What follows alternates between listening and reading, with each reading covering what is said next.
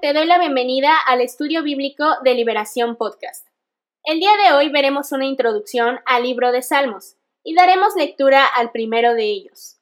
Seguramente has escuchado hablar del rey David, y es que comúnmente se le relaciona con la autoría de los salmos. Sin embargo, solamente 73 salmos aproximadamente son directamente atribuidos a él. Hay salmos que se le atribuyen a diferentes personajes, como por ejemplo a Salomón o a Asaf. Sin embargo, aproximadamente la tercera parte de los salmos son completamente anónimos.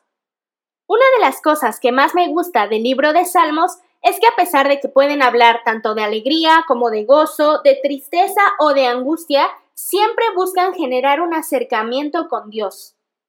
Ahora, el origen de la palabra salmos viene del griego salmoi, que designa a un poema que se recita con un acompañamiento musical. Este libro también se ha designado con el nombre de Teigim, que significa cantos de alabanza o himnos. En total podemos encontrar 150 salmos. Estos 150 salmos están divididos en cinco secciones mayores o libros, y cada una de estas secciones termina con una alabanza extraordinaria a Dios. El libro 1 consta del Salmo 1 al 41, libro 2 del Salmo 42 al 72, libro 3 del Salmo 73 al 89, libro 4 del Salmo 90 al 106 y finalmente el libro 5 abarca del Salmo 107 al 150.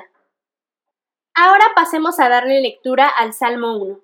La palabra de Dios dice, Qué alegría para los que no siguen el consejo de malos, ni andan con pecadores, ni se juntan con burlones, sino que se deleitan en la ley del Señor, meditando en ella día y noche. Son como árboles plantados a la orilla de un río, que siempre dan fruto en su tiempo. Sus hojas nunca se marchitan, y prosperan en todo lo que hacen. No sucede lo mismo con los malos, son como paja inútil que esparce el viento.